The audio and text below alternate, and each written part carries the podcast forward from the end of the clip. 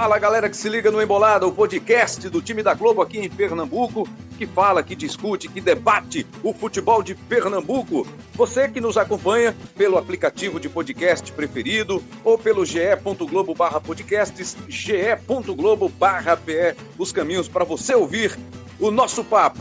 Chegamos à edição de número 61 e o assunto principal desse papo, desse episódio, é o Santa Cruz, que surpreendeu nesse começo de semana, mudando o comando técnico.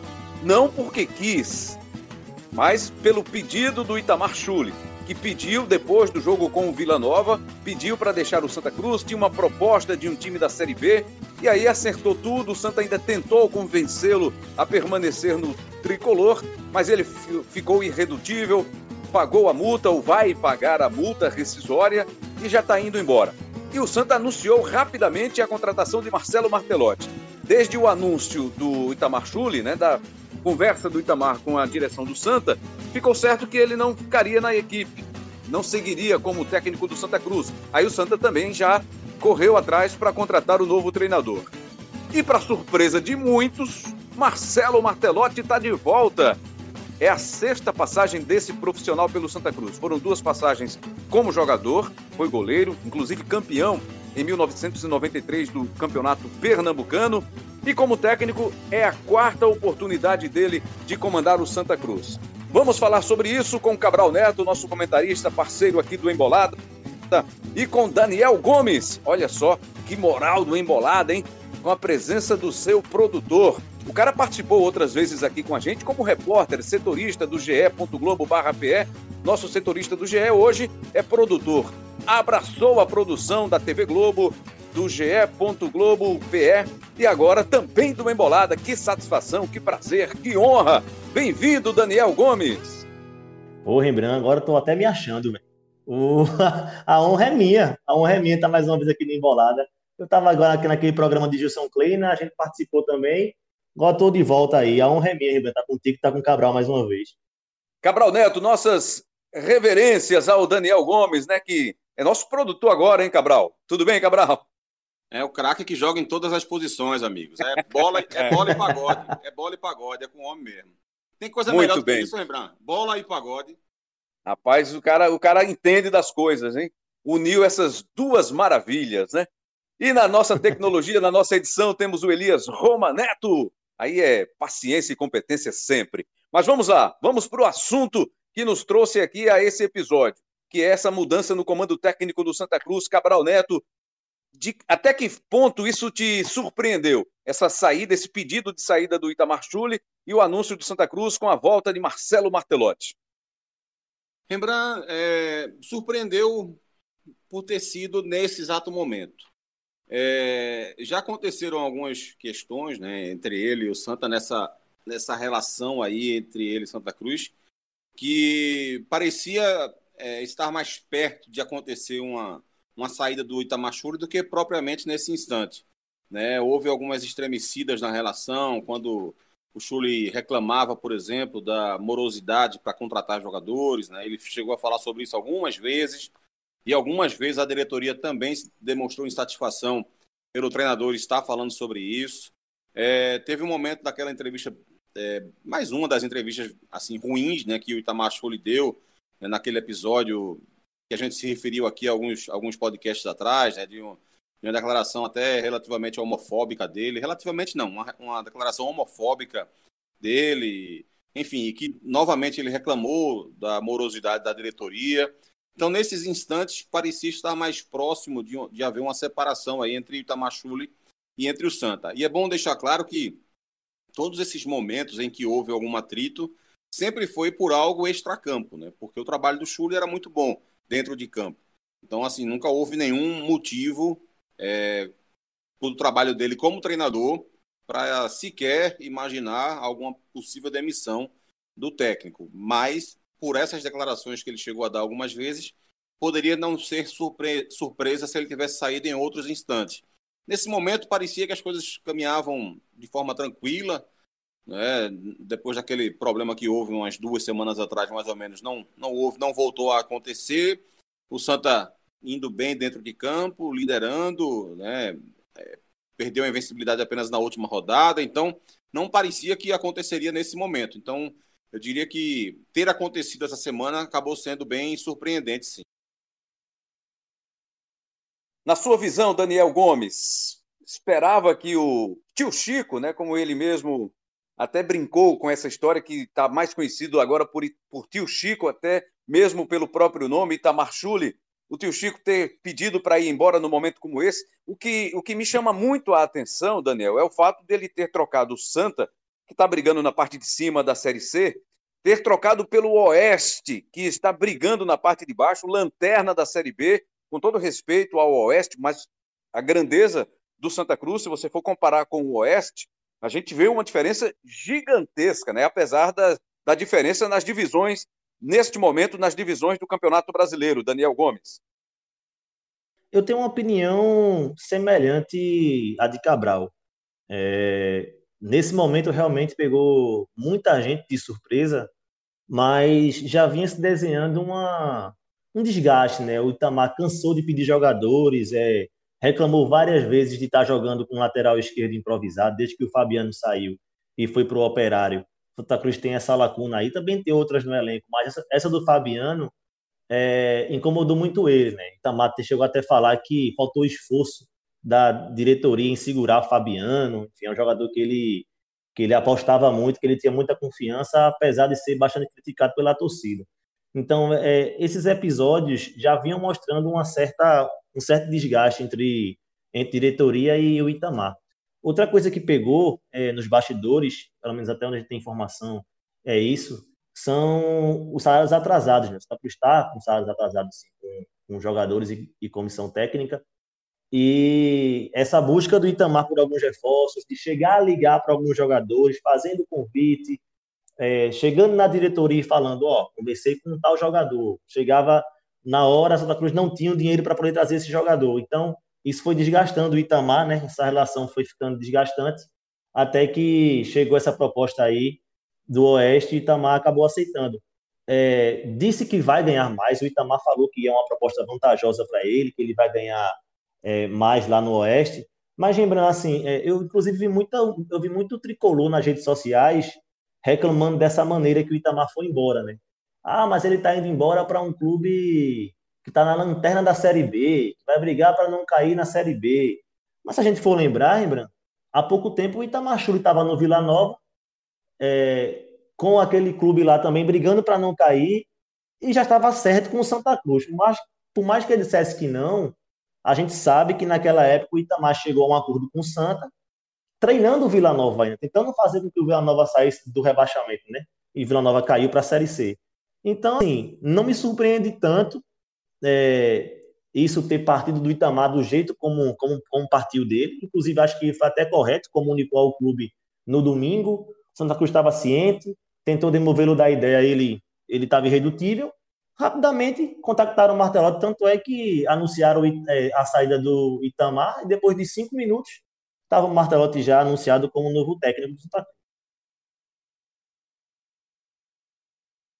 É, tivemos exatamente esse, esse tempo, esse intervalo de tempo curtíssimo, né? Entre o anúncio da saída e o anúncio da chegada do Martelotti. Para virar essa página, Itamar Chuli, que chegou ao Santa Cruz no início da temporada, levou o time ao vice-campeonato estadual, fez uma participação legal, né, honesta na Copa do Brasil, eliminado só pelo Atlético Goianiense, que é time hoje da Série A, nos pênaltis, na segunda fase da Copa do Brasil. Não foi bem, não avançou na Copa do Nordeste e estava aí, de alguma forma, Cabral Neto, numa participação boa até aqui, né, liderando, agora vice-líder do grupo na Série C do Campeonato Brasileiro, para virar essa página do Itamar Chuli, para a gente começar a falar sobre Martelotti e projetar o Santa Cruz para a sequência da temporada. Qual o legado que o Itamar Chuli deixa nesse trabalho do Santa Cruz, Cabral? Olha, Rembrandt, acho que que o Martelotti deve tentar seguir o máximo possível a linha que vinha executando o técnico Itamachule. Porque na hora que você é contratado para assumir um time que vem mal, né, para substituir um técnico que não vinha fazendo um bom trabalho, é, você chega para mexer, para mudar, para reconstruir. Não é o caso agora. Né? O Martelotti está chegando para assumir a vaga de um técnico que vinha fazendo um bom trabalho. Então, o mínimo que ele, que ele deve fazer é tentar reaproveitar o máximo possível tudo aquilo que estava sendo construído pelo, pelo Itamar É claro que não vai ser 100% igual, porque nenhum técnico é 100% igual ao outro, e o Marcelo Martelotti, inclusive, tem ideias de jogo muito distintas do Itamar É, a gente vai entrar, daqui a pouco a gente vai analisar especificamente a contratação do Marcelo Martelotti, eu vou me aprofundar um pouco mais nessa questão aí. É, mas assim, ele vai precisar dar uma certa guinada no, no pensamento dele, nas ideias dele, para tentar se aproximar daquilo que o Chuli vinha fazendo.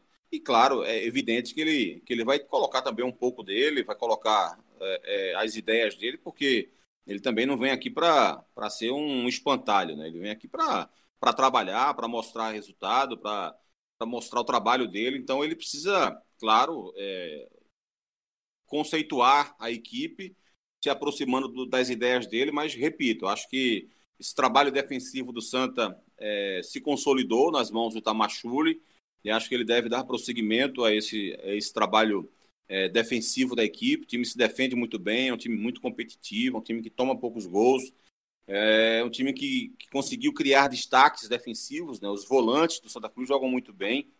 O Bileu, por exemplo, perdeu a posição e vinha jogando bem. É, e ele perdeu a posição e não foi injusta. Ele perdeu a posição porque o André entrou melhor do que ele e o Paulinho é o dono do time, né, o melhor jogador do Santa na temporada. Também é volante, então nenhum dos dois merecia realmente perder a vaga para o Bileu, mesmo o Bileu jogando bem. É, o Tinga é outro jogador que, quando entra, entra faz, cumpre a sua função, cumpre bem o seu papel, mas que tem pouquíssimas oportunidades. E essas pouquíssimas oportunidades também não são injustas. Né? Elas são, elas são poucas porque os que estão jogando não estão dando brecha para os jogadores que estão na, na reserva. Então, é, isso demonstra né, a capacidade defensiva que o time do Santa Cruz tem, né, com os zagueiros que, apesar de serem lentos, é, acabam suprindo essa lentidão, primeiro pela boa técnica, né, razoavelmente para zagueiro, mas segundo e sobretudo pela boa compactação da equipe, pela forma como o conjunto, né, como o coletivo da equipe funciona para se defender, né? E como eu sempre digo, zagueiro bom é zagueiro protegido e os zagueiros do Santa Cruz jogam de forma protegidas, né? Jogam protegido porque é, são protegidos pelos lados, pela frente, né? Pelos laterais, pelos volantes. Então acaba funcionando muito bem, o que facilita o trabalho dos zagueiros. Então eu acho que a manutenção da forma de atuar da equipe em termos defensivos o Martelotti precisa preservar o máximo possível. Na sua opinião, Daniel Gomes, que tipo de saudade Itamar Chuli vai deixar aqui a torcida do Santa Cruz? O Itamar tinha um time, um time organizado, né, Rembrandt? É, tinha esses problemas aí, que inclusive são broncas que o Martelotti vai ter que, que solucionar é, em relação ao elenco mesmo, falta de peças em, em algumas posições mas o Itamar Schulli tinha um time competitivo em mãos, ele tinha um grupo que ele tinha na mão também, ele e a comissão técnica toda dele. Os caras jogavam do jeito que o Itamar gostava, é, a campanha na Série C era, era uma boa campanha, é uma boa, é, um, é uma boa campanha, né? o time está na vice-liderança do grupo A, né? pode ir para terceiro ainda, mas, enfim, pode ir com duas vitórias retomar a ponta. Enfim, era, um, era uma maneira, é uma maneira de começar a Série C que o Santa Cruz não estava acostumado, né? Nos últimos anos capengou bastante, inclusive no ano passado para, enfim, conseguir chegar no G4 foi uma tortura, foram só acho que duas ou três rodadas que ficou no G4 só. E esse time não, esse time parece estar tá um pouco mais preparado para poder jogar uma Série C, que é o que interessa no fim das contas, né? O Itamar perdeu o Pernambucano, Copa do Brasil foi também eliminado, Copa do Nordeste também, mas todo mundo sabe que o que interessa é a Série C. Na Série C o time estava bem e ao longo do ano também tinha uma, tem uma boa campanha, né? O time vinha de 12 jogos sem perder. Não sei nem há quanto tempo isso acontece no Super Cruz, passar 12 jogos sem perder, porque o time é organizado mesmo, hein, O time tinha a cara do Itamar e jogava dentro da proposta que ele, que ele tinha em mente mesmo. O Martelotti agora vai ter alguns desafios a mais para frente aí.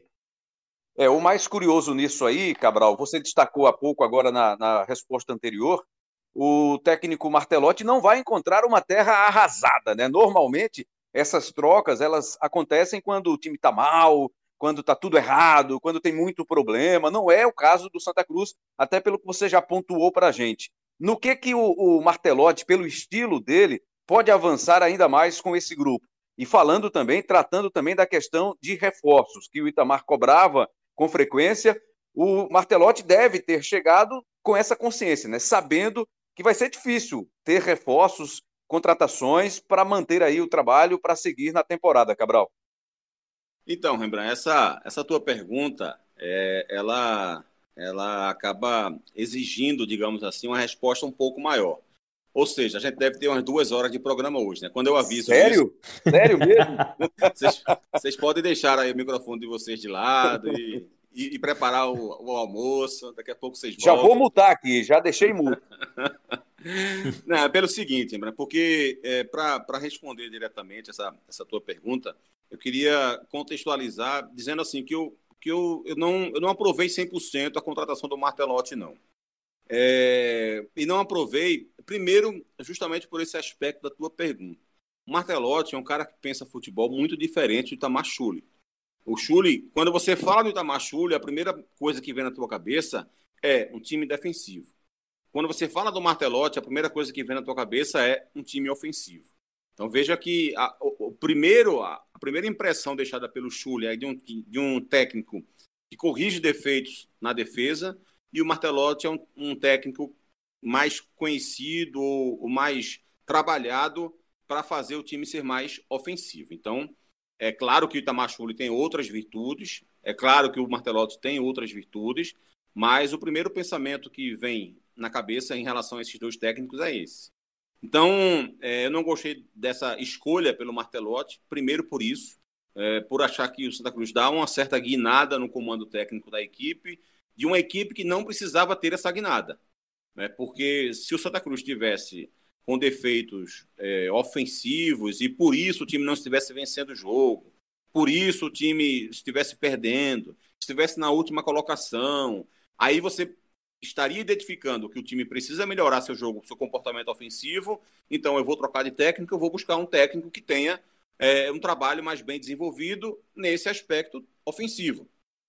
Justificaria a mudança, né, essa transição de um técnico mais defensivo para um técnico mais ofensivo. Não é esse o caso. O Santa, apesar de ser um time mais defensivo, né, com, com mais virtudes defensivas do que ofensivas, era um time equilibrado e era um time que não tinha muito poder ofensivo, não por culpa do técnico, mas sim pela montagem do elenco. É, e o outro aspecto é que quando você olha assim o retrospecto do Martelotti, ele ainda é um técnico que não conseguiu se firmar em canto nenhum. O Martelotti vinha fazendo um trabalho em 2013 ruim no começo do ano, que melhorou muito na reta final do estadual e por isso foi campeão pernambucano com mérito, com justiça mas o começo do trabalho dele foi ruim. E aí, um pouco depois, quando começa o Brasileirão, ele já sai, vai para o esporte, depois vai para o Náutico, não vai bem no esporte, não vai bem no Náutico. Depois de algum tempo, ele volta para o Santa. E aí, sim, no primeiro momento, né, naquela Série B 2015, foi disparado o melhor trabalho dele no Santa, porque foi um trabalho de resultado e de desempenho. O trabalho dele foi muito bem feito. Mas aí, em 2016, quando ele começa o ano, o trabalho dele vinha muito, muito ruim até o time trocar pelo Milton Mendes, e aí o time se ajustou e conseguiu conquistar títulos e, e foi para a Série A com o Milton Mendes. E em 2017 o trabalho dele também não foi bom no próprio Santa. E quando você olha para a carreira do Martelotti em outros clubes, você enxerga a mesma coisa. Né? O Martelotti tem duas, três passagens pelo Taubaté, disputando Série A2, é, tem duas passagens pelo Atlético Goianiense, a segunda principalmente foi, foi bem ruim, então, assim, o Martelotti é um técnico que já está, digamos, ainda é muito jovem, ainda tem muito a crescer, imagino eu. Né? É inteligente, mas ele tem trabalhos pontuais, bons trabalhos, os bons trabalhos dele são pontuais. Então, por isso, me causa uma grande dúvida se o Martelotti foi a melhor escolha. Eu acho que a vinda dele, de forma alguma, inviabiliza o Santa na Série C, não é isso que eu quero dizer. Eu acho que o time do Santa Cruz continua sendo muito forte. Acho que sim. E aí, respondendo a segunda parte da tua pergunta, vai precisar de reforços, é, especialmente esses pontas, esse lateral esquerdo, que, que o Santa Cruz tem dificuldade com isso há muito tempo. A gente fala que o Santa Cruz é um time que dribla pouco, que tem pouca jogada pelos lados.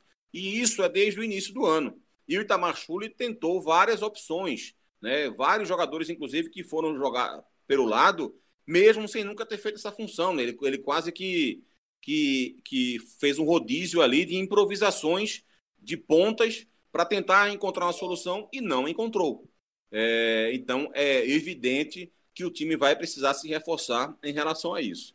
Acho que o Marcelo Martelotti vai precisar buscar aquilo que ele fez em 2015 no Santa, né? Aquele trabalho, acho que é um trabalho de referência até para ele, né? Para ele conseguir tentar reencontrar a carreira dele. Desde que ele saiu do Taboté no ano passado, estava sem emprego. Então, assim, é, a mística dele, de certa forma, com o Santa pode ajudar. Né? Um cara que foi ídolo como goleiro, que tem é, um título, que tem um acesso com o Santa, então isso causa alguma, alguma proximidade dele com o torcedor mas como técnico, como treinador, ele precisa fazer mais para comprovar é, que pode ter uma carreira é, promissora, digamos assim.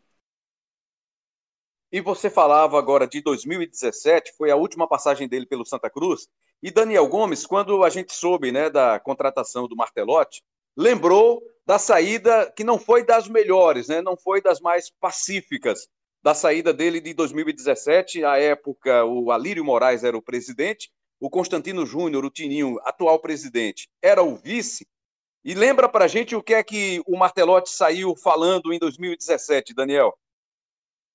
Seguinte, Rembrandt, aquele, aquele momento ali foi muito conturbado, né? É, Santa Cruz estava brigando para não ser rebaixado para a Série C, acabou que caiu para a Série C, e a gente lembra, era aquele time que tinha o Ricardo Bueno, né, que tinha o André Luiz, atacante. É, e aquele time convivia muito com Saara atrasado, né, com promessas da diretoria. Ricardo Bueno também chegou a falar depois do jogo do Santa que eles pensaram na época até em não entrar em campo, né? É, eles chegaram a se reunir, os jogadores conversaram entre eles, mas aí decidiram jogar, se não me engano, um jogo contra, contra o Juventude, enfim. E na época o Martelotti saiu do time e ele falou é, sobre voltar a trabalhar com essa diretoria, né? Como você lembrou aí, o Tininho, né? Constantino Júnior era o vice-presidente, ele hoje é o presidente. E aí o Martelotti fala que ele, ele fala assim, abre aspas, ele fala: eu vejo que, principalmente pelo desgaste que teve nessa passagem, eu vejo uma dificuldade muito grande de trabalhar com essa diretoria principalmente da maneira como foi conduzido os últimos episódios. Mas eu sou um cara que costuma analisar as coisas de uma maneira bem fria. No futuro, pode ser que não tenha um peso tão grande essa maneira com que eu saí para um clube em um trabalho futuro, fecha aspas. Ou seja, ele se mostrou bem chateado, né? Ele na, ele, na época, não cogitava em trabalhar mais com essa diretoria, mas também deixou em aberto a, a chance de voltar, né? Como, como voltou agora. E também perguntaram para ele, Rembrandt, sobre esses aspectos aí que, que aconteceram, que eu citei há pouco, é, de pagamento atrasado, né, de promessas que eram feitas e não eram cumpridas, e aí ele fala assim, abre aspas, é, em alguns aspectos, eles, a diretoria, deixaram a desejar, e eu estou falando isso porque, se pensarmos em um futuro, vai ter uma eleição. Essa diretoria vai sair e espero que uma nova gestão entre e toque o Santa Cruz a partir de agora. Em relação aos últimos anos que eu estive presente, faltou muito em relação à administração. Em 2015, tivemos resultado e colocamos o clube na primeira divisão. Entendíamos que era uma oportunidade do clube se modernizar ou ao menos se estruturar mais. Infelizmente, após dois anos do acesso, você vê o time voltando para a Série C. Isso mostra o quão desastroso foram os últimos anos. Fecha aspas. Foi isso, Rembrandt, que o Martelotti falou naquela época. Então quer dizer, Cabral Neto, que o tempo se encarregou né, de tratar de todas as arestas, né, de cuidar, de fazer com que a paz se restabelecesse entre o Martelotti e uma parte muito importante daquela diretoria de 2017. Hoje, o atual presidente Constantino Júnior. Questão resolvida, já que ele aceitou a voltar, voltar a trabalhar com o Tininho. É, Rembrandt, eu acho que, que ninguém merece virar refém por esse tipo de declaração a vida inteira, né?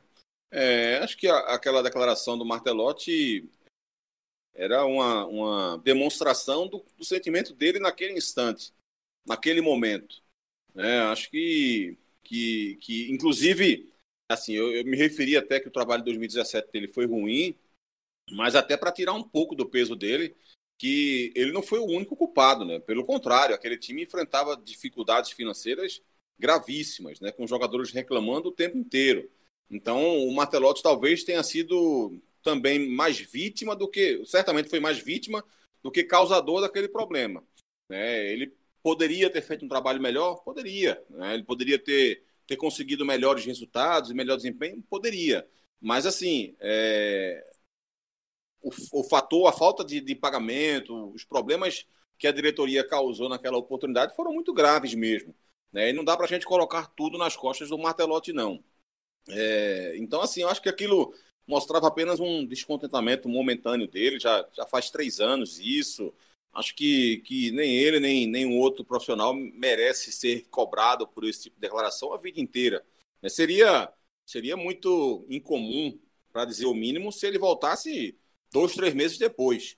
Né? Mas já se passaram três anos, a, a história do Martelotti no Santa Cruz é muito rica, né? como atleta, é, repito, apesar dos, de alguns trabalhos ruins no próprio Santa, ele também tem um título estadual, ele também tem um acesso né, da Série B para a Série A, então é um cara que merece minimamente esse respeito e, e digamos assim, essa, é, essa defesa né, sobre essa volta atrás nas declarações que ele deu de três anos atrás. Eu não acho que isso seja algo importante, não, para inviabilizar, por exemplo, uma, a vinda do profissional para cá o seu faro de repórter, a sua expertise, o seu conhecimento, a sua experiência, Daniel, como repórter, setorista, acompanhando o dia a dia. Você, você hoje você hoje vive no ar condicionado, né? Você não se expõe mais.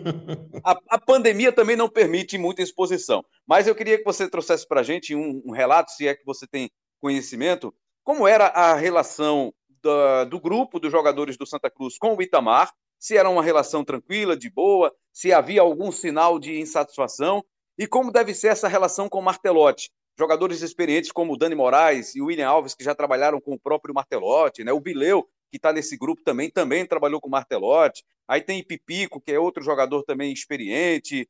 O que é que você pode trazer de elementos sobre essas duas questões, Daniel Gomes?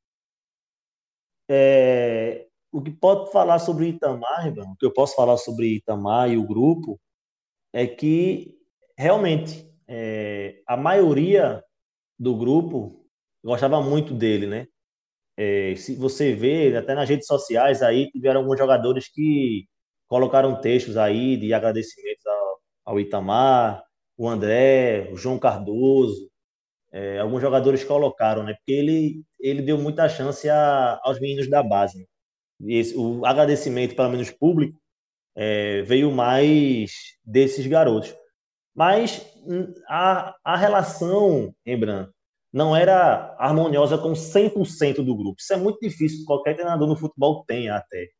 É, normalmente quem está de fora, quem está mais escanteado, é, acaba não gostando muito de algumas escolhas do treinador. Isso é normal no futebol. É muito difícil que um cara tenha todo mundo, 100% do grupo na mão. O que eu sei é, em relação à parte harmoniosa, assim, é que o Gamarra, o preparador físico, esse sim, esse era um cara que tinha todo mundo na mão, era um cara unânime.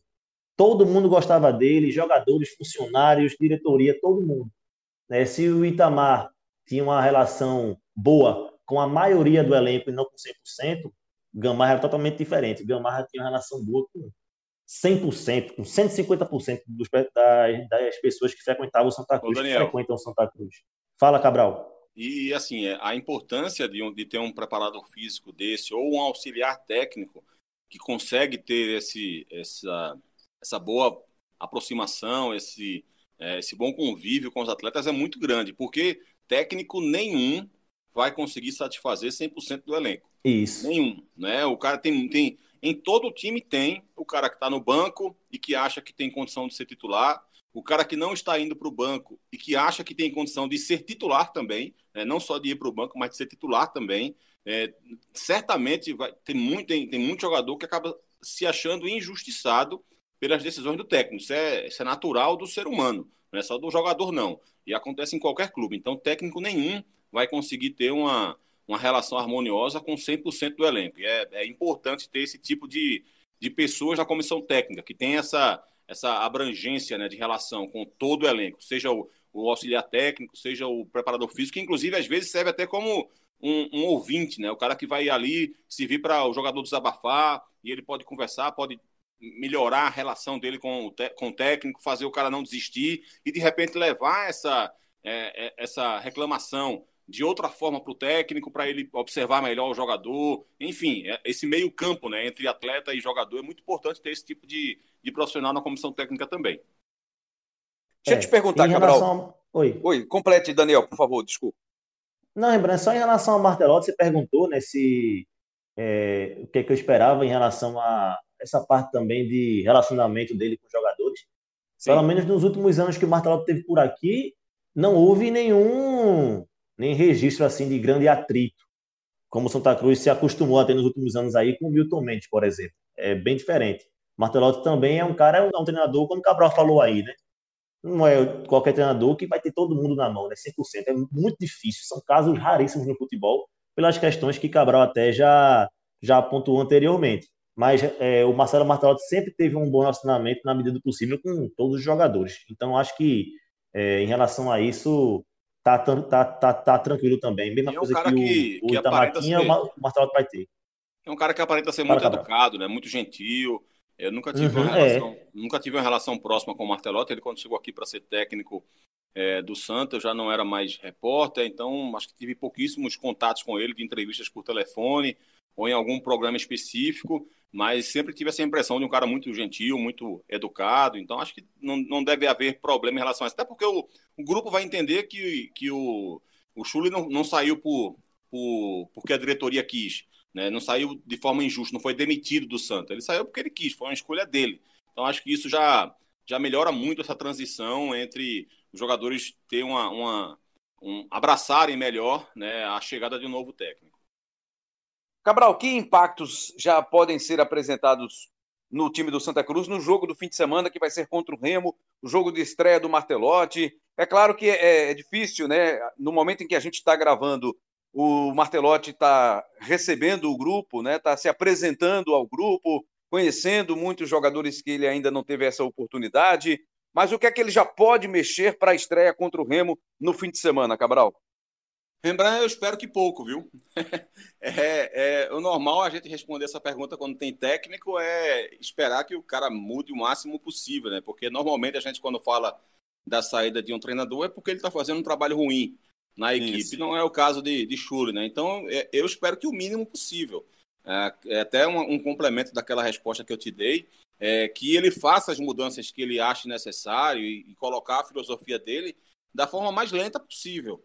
É, é, aproveitar ao máximo o legado deixado pelo Itamar né, o jeito de marcar da equipe, o jeito que a equipe consegue ser competitiva. Eu acho que ele tem que é, assistir os jogos do Santa, conversar com membros da comissão técnica, replicar aquilo que vinha sendo feito, é, dar essa, esse trabalho de manutenção defensiva ao Santa e aos poucos começar a, a colocar a filosofia dele de ataque, né? de, de, de, da forma como ele quer que o time ataque, a transição ofensiva dele, como é que vai ser, né? se, se ele quer sair com a bola de pé em pé, se na hora que recupera a posse de bola, se ele quer começar um, um contra-ataque já a partir da hora que ele recupera a posse de bola, ou se ele prefere é, fazer a, a virada de jogo para tirar a bola da zona de pressão, de marcação do adversário, esse, esse tipo de conceito de modelo de jogo que eu acho que ele vai ter que implementar aos poucos, né, de forma lenta, é, para que,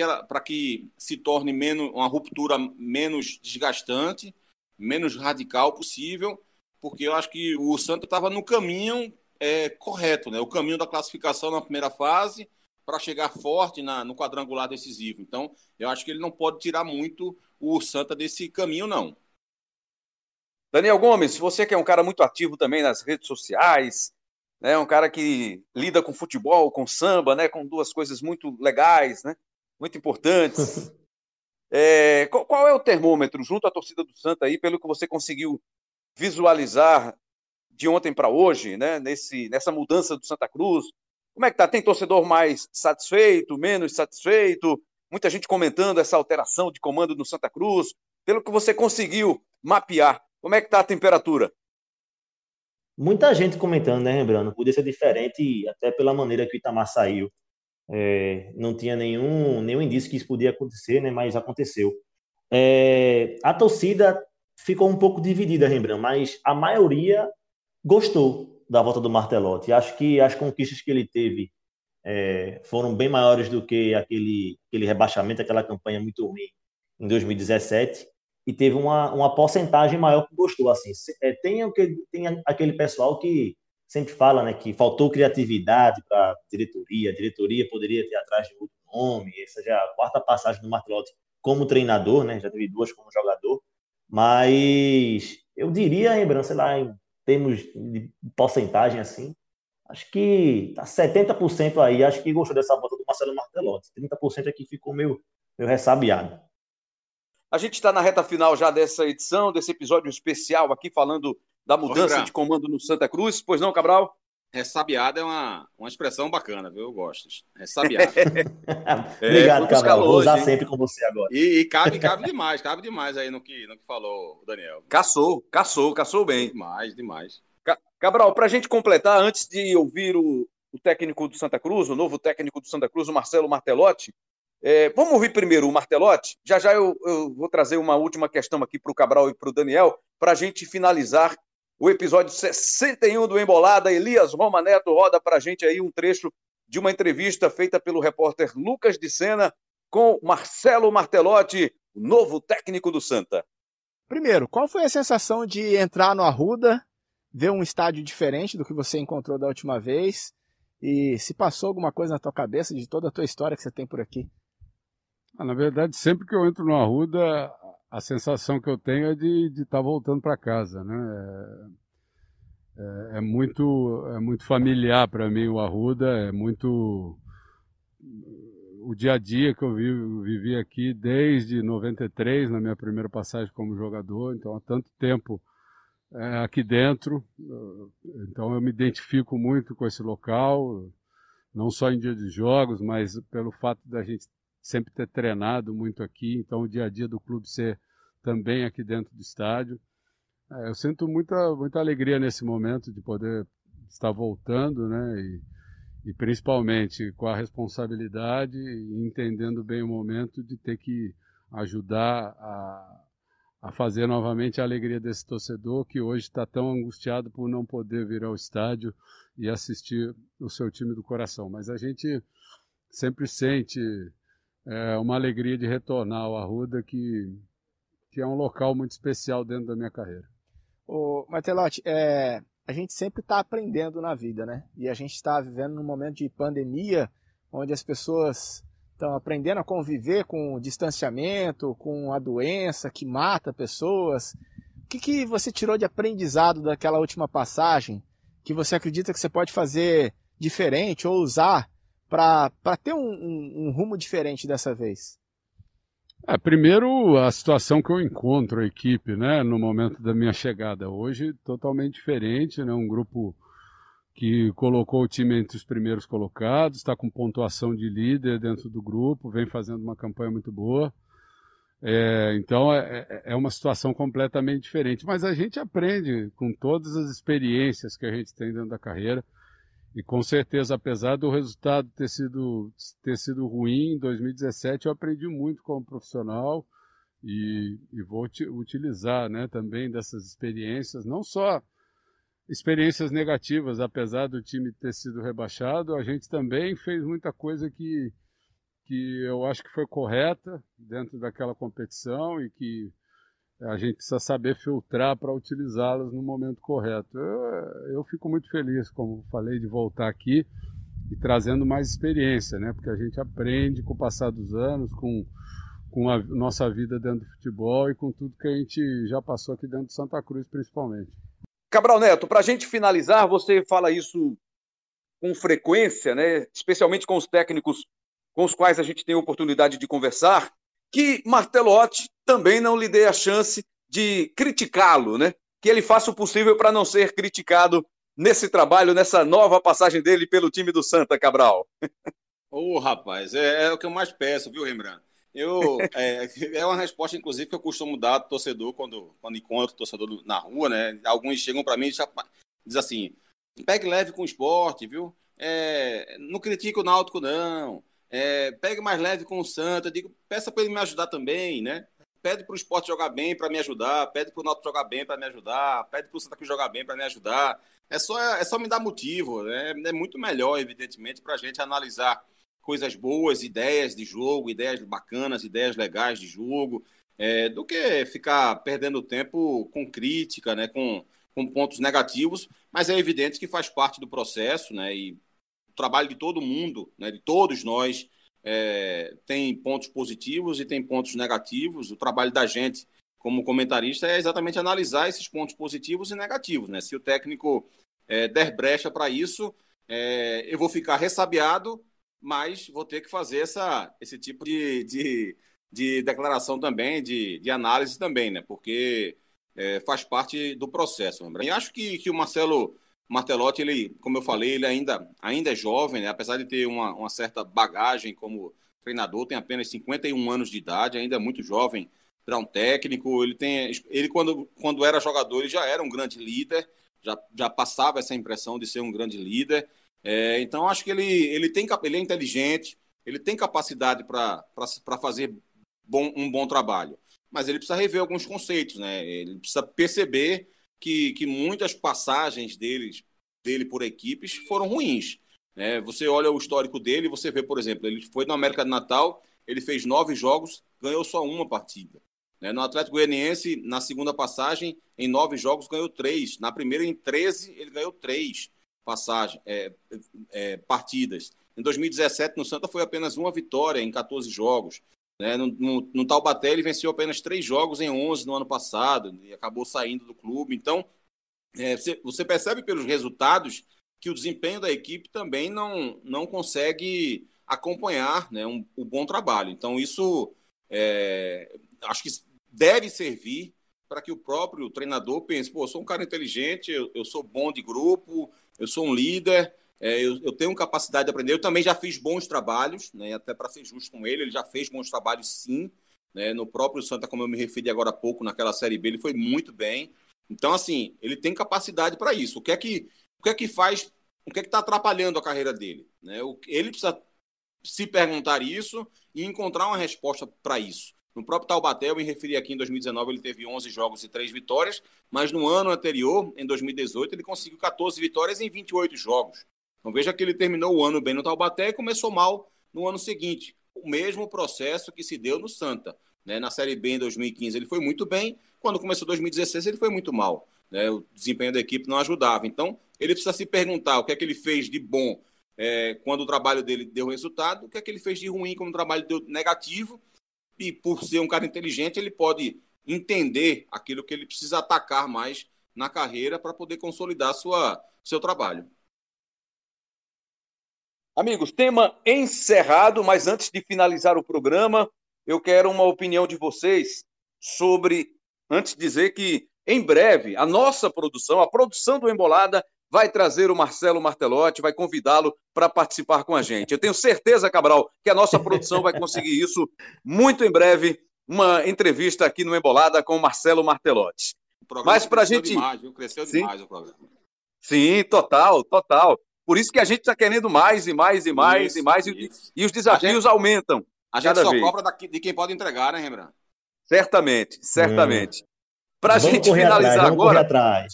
Vamos correr atrás. Eu queria só uma opinião de vocês sobre esse, esse triste fato né, registrado no Náutico, que foi o descumprimento de alguns protocolos de quatro jogadores do Náutico. Jogadores, três, por exemplo, que são titulares ou com potencial de serem titulares menos o, o Diego Silva, que está se recuperando aí de uma contusão. Mas tivemos o Diego Silva, Thiago, Chiesa e Camutanga. Quatro jogadores que foram flagrados pelas redes sociais, né, em fotos, em vídeos, participando de festas.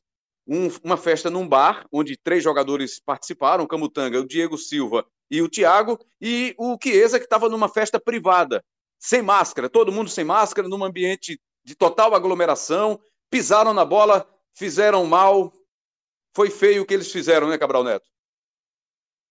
Muito, muito feio, Rembrandt. Muito feio. É, acho que é, é, É preciso que as pessoas tenham consciência de que, de que a pandemia não acabou. Né? Eu, eu sei, é, passo por esse processo também, como todos nós estamos passando.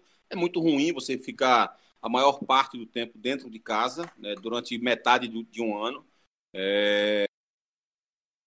Certamente é muito pior para as pessoas que nem casa têm, por exemplo. Né? Então você precisa ter esse tipo de discernimento né, de que essas pessoas também precisam é, do hospital né, na hora em que, que houver um, se houver uma segunda onda, por exemplo, e a gente precisa tentar evitar isso. Né? A pessoa precisa, pelo menos, se a pessoa tem, tem o egoísmo de achar que a vida dela é mais importante do que os outros, ela tem que, pelo menos, pesar a importância das pessoas que ela ama. Né? Porque você imagina a situação: o cara vai para uma festa dessa, acaba sendo infectado, volta para dentro de casa com, com essa infecção, com essa virose, e, e é, esse vírus acaba passando para alguém que ele ama, e para ele pode não representar uma doença grave, mas para a pessoa que ele ama, seja a mãe, o pai, um filho, a filha, um sobrinho, a esposa, o marido, a namorada, o namorado, e essa pessoa pode ter um caso grave, né? Então, eu fico imaginando como é que essa pessoa vai conseguir conviver, né, em pensamentos, na, é, é, qual a carga que essa pessoa vai carregar para o resto da vida, sabendo que pode ter sido responsável né, por uma doença grave ou por algo ainda pior para alguém que ela ama. Né? Porque se você é responsável, de repente, pela infecção de alguém que você ama, mas você acabou sendo infectado por, por, por conta de, de coisas que você não poderia evitar, né, como o trabalho, por exemplo, você precisa sair para ir para o trabalho, ou por, por causa de algum tratamento que você esteja fazendo no hospital e você tem que sair de casa para ir para um hospital, é, é uma coisa. Né? Você tem algo para se confortar, mas você sair por irresponsabilidade, por egoísmo, por achar que, que o teu sofrimento é maior do que o sofrimento dos outros, eu acho que é algo muito pequeno, muito banal, né? e acho que, que esse exemplo dado por esses quatro jogadores do Náutico foi, foi um péssimo exemplo de cidadania, sobretudo, não só deles, mas de todas as pessoas que os acompanhavam naquelas festas. É, acho que foram, foram exemplos realmente de tudo aquilo que o ser humano não deveria fazer. A gente sabe, né, que, por exemplo, o Tiago, um, um dos testes do Tiago deu positivo. Aí veio a história de que era um falso negativo, era um falso positivo e não, enfim, ele ficou um tempo afastado. O que se sabe até hoje, pelo menos o, cientificamente, são poucos casos registrados de reinfecção. Mas aí o cara se sente que já foi infectado, não vai, não vai correr esse risco. Mas o exemplo, né? É um cara que se expõe muito, é um cara que tem uma profissão que se expõe muito, pública, é um cara que está aí é, visto como ídolo, é um cara que precisa ter essa noção também, né? Essa noção de empatia, de se colocar no lugar do outro. Vai lá fazer porque não, eu já tive, para mim não tem problema. Mas não é dessa forma que tem que se pensar. Mas e os outros? Será que os outros já tiveram? E se se infectarem? E se forem para o jogo, de repente estão assintomáticos, passam batido aí pelo exame e aí dentro de campo infecta, acaba contaminando outros jogadores. Quer dizer, tem tudo isso para se pensar. E o Náutico decidiu afastar esses jogadores temporariamente. Eles vão passar por uma espécie de quarentena, vão treinar em separado. E depois falou-se de uma punição administrativa, que ninguém sabe exatamente o que é, se é um, uma diminuição no salário, uma punição, uma multa. Mas, enfim, o Náutico veio a público, o Náutico é, falou o que é que tinha que ser feito, o que é que vai ser feito. De alguma forma, o Náutico veio a público e se posicionou, Daniel Gomes. Se posicionou e foi bem, lembrando. É, você falou aí que não se sabe ainda essa punição, o que vai ser, né? Se é uma multa no salário, mas o, o que a gente tem de informação é que os jogadores vão ter que pagar uma multa. É, não, não vai ser. É, eles não vão diminuir uma parte do salário, não. Os jogadores vão ter que pagar uma multa, não sabe o valor ainda, isso é uma coisa só interna, mas eles vão ter que pagar, né? E é, é bom deixar claro que o próprio clube também já sabe, que esses casos é, repercutiram e tudo mais, só que dentro do clube se sabe que outros jogadores também poderiam ter, enfim, durante essa, esse período de, de pandemia que a gente passa aí, furado também a pandemia. Né? É, se comenta muito lá dentro do, do clube que essa, é, é, esses vídeos que vazaram é, não são é, fatos pontuais. Né? que alguns outros jogadores também teriam ido para algumas festas, teriam ido para algumas aglomerações, teriam ido assistir algumas peladas que também não estão permitidas ainda, alguns jogos de futebol e também com público que também não estão permitidos ainda, estão frequentando ambientes que tem que tem aglomeração e o Náutico lá para todo o elenco também deixou claro que vai aumentar a vigilância para punir, voltar a punir outros jogadores se acontecer a mesma coisa ainda. É uma pena, é uma pena que isso tenha ocorrido, mas que não se repita, né? Pelo menos isso, que não se repita, que se tome como exemplo, que não é legal. A maioria das pessoas está tentando respeitar essa quarentena, evitar esses eventos que ainda não são permitidos. E quando sair, sempre ter cuidado, sempre usar máscara, sempre ter cuidado com a higienização das mãos, enfim, todos os protocolos que devem ter, ser seguidos ainda. Infelizmente, ainda vivemos essa pandemia. Mas vamos nessa. Feito aí o alerta, feita aí a nossa. Nós pontuamos, feita aí a nossa, é, a nossa opinião, passada aqui também pelo Embolada. A gente espera que isso não se repita e que a gente consiga viver aí, na medida do possível, né, de uma maneira tranquila. Mas vamos nessa. Essa foi a edição de número 61 do Embolada. Muito obrigado pela sua participação. Nosso grande produtor Daniel Gomes, valeu, hein? Valeu, Rembrandt, é isso. Chamando, vou estar aqui mais vezes. E essa de martelote aí eu vou, eu vou correr atrás, prometo, prometo. a gente sabe disso. Cabral Neto, um grande abraço. Um abraço, Rembrandt. Um abraço para todo mundo. Até o próximo Embolada. Valeu, valeu demais. Embolada, aqui tem a produção de Daniel Gomes o craque que joga em todas as posições. Edição, o homem da tecnologia, sempre com paciência e competência. Elias Roma Neto, o CEO, Lucas Fittipaldi. Pois não, Cabral? Só uma dúvida, você está falando aí, né, a escalação do Embolada. Uhum. É, o Roger, Roger Cazé foi demitido do Embolada? Não, é, absolutamente. É, Cabral, essa dúvida também Roger com ela.